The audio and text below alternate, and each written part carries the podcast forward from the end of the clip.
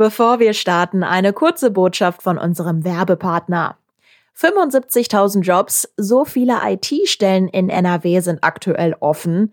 Höhere Gehälter und mehr Sicherheit sind Vorteile dieser Branche und Fachkräfte werden dringend gesucht. Mit der führenden Tech-Schule Ironhack erhöht ihr eure Chancen auf die Jobs. In nur neun Wochen lernt ihr live alles, was ihr braucht, um eure Karriere in Data Analytics, Webentwicklung oder Cyber Security zu starten. Und danach unterstützt euch Ironhack sogar bei der Jobsuche. Jetzt mehr erfahren unter ironhack.com. Und jetzt geht's los mit dem Aufwacher. Allein die Nachricht, dass sowas geplant worden sei, erschüttert eine Stadt und ich glaube, da denkt man einfach ganz anders darüber, was es ja eigentlich bedeutet, an eine Synagoge vorbeizulaufen und zu sehen, da müssen Polizisten mit Waffen Menschen davor schützen, ihre Religion auszuüben. Wurde ein Anschlag auf die Synagoge in Hagen vereitelt? Darüber müssen wir heute sprechen. Wir klären, was wir bisher wissen und wie sich die Menschen in Hagen aktuell fühlen. Bonn Aufwacher. News aus Bonn und der Region, NRW und dem Rest der Welt. Es ist Freitag, der 17. September. Durch den Aufwacher bringt euch heute Wiebkedumpe. Hallo zusammen. Und heute gibt es bei uns nur ein großes Thema, und zwar das, was da am Mittwoch in Hagen passiert ist. Bevor wir da aber hinschauen, bekommt ihr wie immer die Meldungen aus Bonn und der Region. In Bonn sind wieder gefälschte CDU-Wahlkampfplakate aufgetaucht. Die selbsternannten Ökorebellen der Gruppe Extinction Rebellion haben sich per Pressemitteilung öffentlich dazu bekannt, in den Ortsteilen Endenich, Duisdorf und Beul CDU-Plakate überklebt zu haben.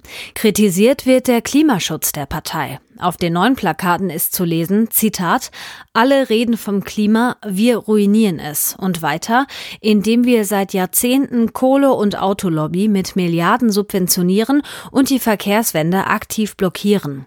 Die Gruppe sprach von einer bundesweiten Aktion, an der Ortsgruppen aus Essen, Düsseldorf, Wuppertal, Köln und Bonn beteiligt gewesen seien. Die Bonner CDU hat die Plakate mittlerweile entfernen lassen und die Neuplakatierung beauftragt, erklärte der Vorsitzende der Bonner CDU, Christos Katzidis. Die Partei hat Strafanzeige bei der Polizei gestellt. Die Stadt Bonn hat in den vergangenen Wochen einen deutlichen Anstieg der Corona-Zahlen erlebt. Im Vergleich zum Bundesdurchschnitt liegt der Wert in Bonn derzeit mit einer Inzidenz von 150 rund doppelt so hoch. Besonders hoch ist die Inzidenz in Bonn bei den Kindern und Jugendlichen. Bei den 10- bis 14-Jährigen lag sie zuletzt über 500. Während vor dem Sommer vor allem der Bonner Norden und Bad Godesberg stark betroffen waren, verteilen sich die Fälle jetzt relativ gleichmäßig über die Stadt. Die höchsten Werte finden sich allerdings auch aktuell in Bezirken im Norden Bonns, der für seine dichte Wohnbebauung und sozialen Brennpunkte bekannt ist. Spitzenreiter sind Medinghofen und Neutannenbusch, gefolgt von Dransdorf, Alttannenbusch und Bad Godesberg Zentrum. Nach Aussage der Stadt stecken sich die meisten Bonner im häuslichen beruflichen und familiären Umfeld mit dem Virus an. Die Autobahn 61 wird ab Dienstag in Fahrtrichtung Koblenz wieder durchgehend befahrbar sein. Das teilte die zuständige Autobahn GmbH mit. Die Autobahn war durch die Flutkatastrophe Mitte Juli an mehreren Stellen stark beschädigt worden.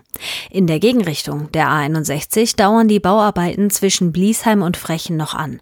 Länger dauern die Arbeiten an der Autobahn 1. Die A1 zwischen dem Dreieck Erftal und Hürth werde noch voraussichtlich bis zum Anfang des kommenden Jahres erneuert, hieß es.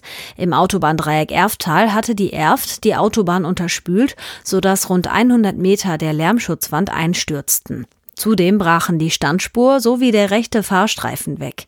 Die dortigen Arbeiten mit dem Aufbau der Verbindungsfahrbahn zur A61 in Richtung Venlo können voraussichtlich im ersten Quartal 2022 abgeschlossen werden.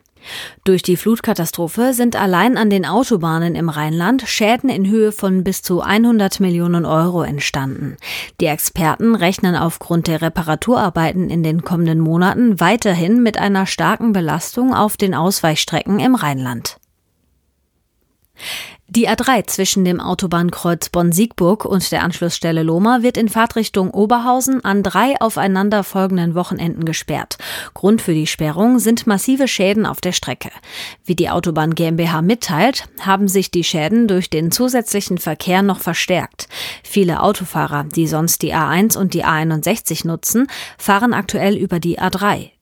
Gesperrt ist die Strecke von heute bis Montag und zusätzlich an den Wochenenden vom 24. bis 27. September und vom 1. bis zum 4. Oktober.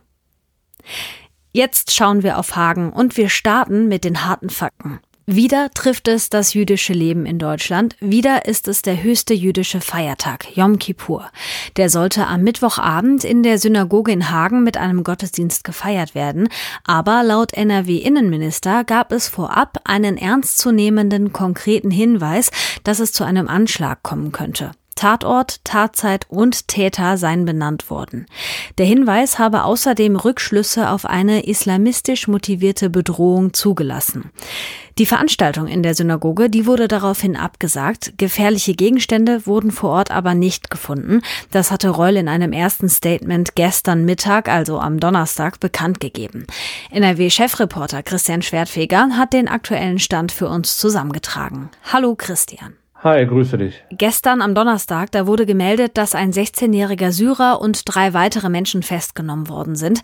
Hat die Dortmunder Polizei weitere Angaben gemacht? Also die Dortmunder Polizei äh, jetzt konkret nicht. Allerdings kamen äh, weitere Informationen unter anderem aus dem Innenministerium ähm, und anderen Sicherheitsbehörden. Und zwar handelt es sich neben dem 16-Jährigen bei den drei Festgenommenen auch um enge Verwandte von ihm, unter anderem um seinen Vater, der festgenommen worden ist, und äh, zwei seiner Brüder.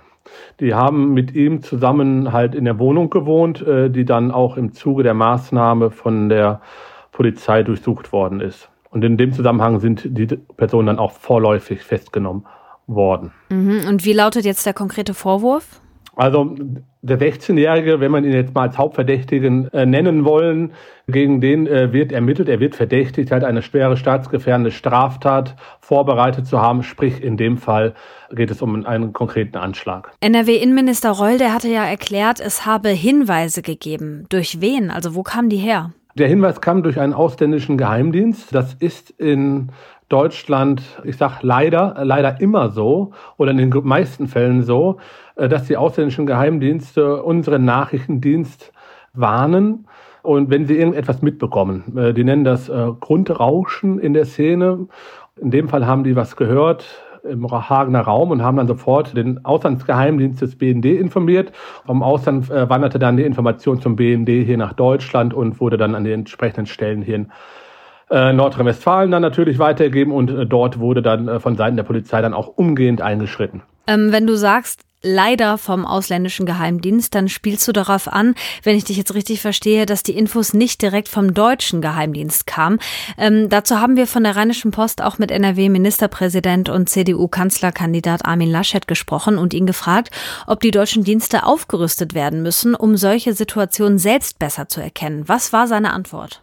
Ja, äh, Laschet sagte, äh, es sei nicht äh, so sehr die Aufrüstung, die entscheidend sei, sondern da wäre man anscheinend ziemlich gut aufgestellt. Es ging ihm äh, mehr darum, dass die, die Sicherheitsbehörden, äh, Sprecher Justiz, Polizei, alles, was da dranhängt, noch ein besser äh, sich miteinander absprechen, besser äh, vernetzen sich untereinander.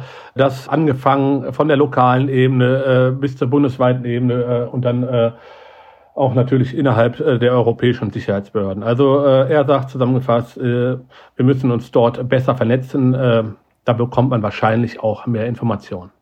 Allerdings muss man auch sagen, und ähm, dass wir hier in Deutschland natürlich auch andere rechtliche Rahmenbedingungen haben, als beispielsweise der israelische, der amerikanische Geheimdienst.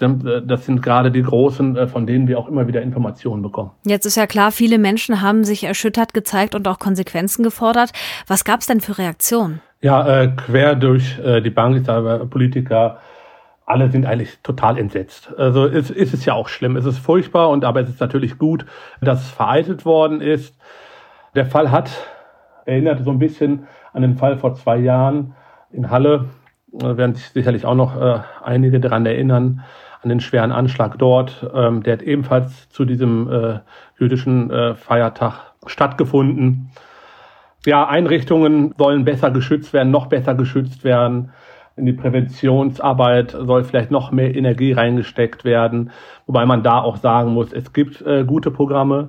Das Programm Wegweiser beispielsweise des Landes NRW, das seit Jahren äh, versucht, junge Menschen, die drohen, in Islamismus abzurutschen, zu bekehren. Und äh, das feiert auch Erfolge, das muss man auch äh, sagen. Und auch die jüdischen Einrichtungen, äh, Synagogen, äh, die werden zum Teil ja auch von der Polizei äh, rund um die Uhr bewacht. Ja, aber wir würden uns natürlich wünschen, dass in Zukunft Synagogen gar keinen Polizeischutz mehr brauchen würden. Ja, würden wir uns alle wünschen, äh, nur leider ist das momentan nur ein Wunsch. Ne? Christian Schwertfeger, danke dir für das Update. Ich danke dir. Und wer von euch in Hagen wohnt, der ist ja ganz nah dran an dem Thema, aber an alle anderen. Stellt euch mal vor, in eurer Nachbarschaft, wo ihr euch eigentlich sicher fühlt, wo ihr zu Hause seid, da heißt es dann plötzlich, übrigens, da könnte ein Anschlag passieren. Ganz ehrlich, bei mir löst das ziemliches Unbehagen aus. Wie es in Hagen gerade ist, wie da die Stimmung ist, da schauen wir jetzt drauf. NRW-Reporter Viktor Marinov ist für die Rheinische Post nach Hagen gefahren und war auch noch vor Ort, als wir das Gespräch gestern Abend für heute aufgezeichnet haben. Wundert euch also nicht, wenn ihr da im Hintergrund Bahnhofsgeräusche hört. Hallo Viktor. Hallo. Mittwochabend gegen 21 Uhr, da hatte die Dortmunder Polizei getwittert, wichtige Informationen, uns liegen aktuell Hinweise über eine mögliche Gefährdungslage im Zusammenhang mit einer jüdischen Einrichtung in Hagen vor. Polizeiliche Schutzmaßnahmen wurden entsprechend angepasst. Das heißt also, die Synagoge wurde abgeriegelt, die Straße wurde gesperrt, eine Einsatzhundertschaft war vor Ort. Wie ist aktuell die Lage in Hagen? Äh, am Donnerstag ist die Straße nicht mehr gesperrt, aber vor der Synagoge sind immer noch viele Polizeiautos da und auch Beamte äh, teilweise schwer bewaffnet. Die Stadt ist ein bisschen unruhig dadurch. Also nicht nur vor der Synagoge sieht man sehr viele Polizisten, die unterwegs sind. Und sind generell viele Leute unterwegs? Also hat das auch irgendwas mit den Menschen in der Öffentlichkeit gemacht? Hm, das ist schwer zu sagen. Also viele Anwohner, natürlich Menschen, die an der Synagoge so vorbeilaufen, äh, die äußern sich natürlich bestürzt. Und gerade die Menschen, die da in der Nähe wohnen, die haben das ja auch so ein bisschen mitbekommen und es ist ja schon ein extremes Ereignis, wenn sowas vor der Haustür geschieht. Hm, ich habe gerade schon mal versucht anzudeuten, wie das für mich wäre, wenn ich jetzt hören würde, hier um die Ecke könnte möglicherweise ein Anschlag passieren. Ganz ehrlich, ich würde mich nicht nur unwohl fühlen, sondern ich hätte vielleicht auch das Gefühl, dass mein Viertel, also mein Zuhause, da wo ich wohne, nicht mehr sicher ist. Du hast mit Nachbarn, mit Anwohnern gesprochen. Wie nehmen die das wahr? Ja, für die ist es total dramatisch, wobei man muss sagen, hm, die Synagoge wird ja nicht seit heute überwacht oder seit gestern in Hagen, sondern schon seit Mai. Da gab es ja eine Eskalation im Gazastreifen-Konflikt. Und da hat die Polizei gesagt, wir müssen jetzt die Synagoge auch richtig bewachen. Und seitdem stehen halt bewaffnete Polizisten vor der Tür. Und äh, ein Anwohner hat mir gesagt, für uns ist es ja zum Alltag geworden, dass wir diese Leute sehen. Jetzt ist es natürlich umso dramatischer, als man weiß, man ist vielleicht äh, um ein Haar äh, an einem Anschlag, äh, man hatte um ein Haar einen Anschlag vermeiden können. Das macht's äh, umso krasser für die Anwohner. Ja. Sind die denn eher beruhigt oder haben die immer noch ein bisschen Angst? Kannst du da was zu sagen? Oh, die sind natürlich beruhigt etwas durch die Polizeipräsenz. Andererseits gibt's ja in diesem Geschehen so Stichwörter, die keinen kalt lassen können. Wenn man hört, es ist es könnte ein Terroranschlag in der Nähe geplant gewesen sein, dann denkt man natürlich darüber nach, wie, wie, kann, das, wie kann das hier sein? Man denkt an Halle vor zwei Jahren, äh, dieser schreckliche Terroranschlag, wo auch Menschen ums Leben gekommen sind. Und ähm, ein Anwohner hat mir zum Beispiel gesagt, ja, bisher ist ja sowas an Hagen immer vorbeigegangen. Ähm, aber das wird die Stadt, glaubt er, lange beschäftigen noch. Mhm. Jom Kippur, das ist ja der wichtigste jüdische Feiertag. Den Gottesdienst dafür abzusagen, ich könnte mir vorstellen, das war für die Gemeinde ein großer Schritt. Jetzt war die Synagoge aber auch vor dem Anschlag schon getroffen, nämlich durch das Hochwasser. Was heißt das alles für die jüdische Gemeinde in Hagen? Ja, also zunächst zum, zu Yom Kippur vielleicht. Ich finde das ein guter Vergleich, wenn man sich vorstellt, eine Kirche bleibt ein Weihnachten zu. So muss es äh, für die hiesige Gemeinde sein. Und ja, wie du schon sagtest, die hatten vor einigen Wochen erst eine Katastrophe äh, an der Haustür. Ähm, der Fluss, die Volme, ist praktisch einige Schritte nur entfernt von der Synagoge, von dem Gemeindehaus. Und äh, dieser Fluss hat eine ganze Brücke mitgerissen. Man kann sich also vorstellen, was auch in der Gemeinde los war. Äh, nicht nur der Keller war voll, sondern auch der Gemeindesaal, die Küche, da stand alles unter Wasser. Tagelang konnte man da nicht rein. Und Gemeindemitglieder und andere Helfer haben da schaufelweise Schlamm rausgeholt aus dem Gebäude.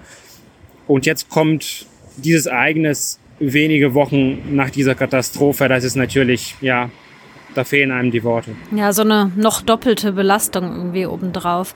Ähm, wir wechseln mal den Ort, so ungefähr 15 Minuten entfernt von dieser Synagoge. Da lebt der Junge, der jetzt festgenommen worden ist, der mutmaßlich diesen Anschlag geplant hat. Du warst den ganzen Tag in Hagen unterwegs und warst dann auch in seiner Nachbarschaft und hast dann auch mit Leuten vor Ort sprechen können. Was haben die über den Jungen und seine Familie gesagt? Ja, ich war nicht nur in der Nachbarschaft, sondern ich war in dem Mehrfamilienhaus auch selbst. Äh, man, also ich habe schon am Mittag gesehen, wie die Polizisten noch da waren. Äh, da standen die Tür noch weit auf. Die haben noch Beweismittel rausgetragen aus der Wohnung. Und ich habe mit einem Nachbar gesprochen. Der hat mir erzählt, eigentlich waren das sehr ruhige und unauffällige Leute. Der hat mir erzählt, einmal gab es bei äh, seinen Nachbarn sowas wie eine Party. Da war es ein bisschen lauter. Da hat er geklopft und hat gesagt, könnt ihr nicht ein bisschen leiser machen? Und da haben sie sofort sich ruhiger verhalten. Am nächsten Tag hätten sie sich entschuldigt. Dieser Nachbar, für den war das auch so ein bisschen schwer zu glauben, dass diese Familie, die dort seit fünf Jahren wohl wohnt, dass dieser 16-Jährige dort einen Terroranschlag geplant haben soll. Ich glaube, da wird es aber auch jedem schwer fallen, das zu glauben. Ja, das glaube ich auch. Kann man schon sagen, wie es jetzt in Hagen weitergeht? Also man kann sagen, wie geht es vor der Synagoge weiter? Da bleibt nämlich die Polizei mit automatischen Waffen vor der Tür, falls doch was passiert. Die Anwohner sagen, das wird uns lange beschäftigen und ich glaube, das stimmt auch. Allein die Nachricht, dass sowas geplant worden sei, erschüttert eine Stadt und ich glaube, da denkt man einfach ganz anders über die Nachbarschaft nach mhm. und darüber, was es ja eigentlich bedeutet, in Deutschland zu leben und ständig an eine Synagoge vorbeizulaufen und zu sehen, da müssen Polizisten mit Waffen Menschen davor schützen, ihre Religion auszuüben. Ja, das ist ein krasses Bild. Ob dieser 16-jährige Junge, der da festgenommen worden ist, wirklich den Anschlag geplant hat, das muss jetzt ermittelt werden. NRW-Ministerpräsident Armin Laschet hat jedenfalls zugesichert, dass die mutmaßlich geplante Tat umfangreich aufgeklärt werden soll und dass alles getan werde, um die Sicherheit von jüdischem Leben zu garantieren. Ich danke dir, Viktor Marinov aus Hagen, für ja, den Eindruck aus der Stadt. Danke dir. Und weil Viktor das vorhin erwähnt hat, das ist nicht das erste Mal, dass eine jüdische Gemeinde an Yom Kippur gefährdet war. Vor zwei Jahren hatte ein bewaffneter Rechtsextremist in Halle versucht, an dem Feiertag in eine Synagoge zu gelangen. Als die Tür dann nicht aufging, hatte der Antisemit in der Nähe zwei Menschen erschossen.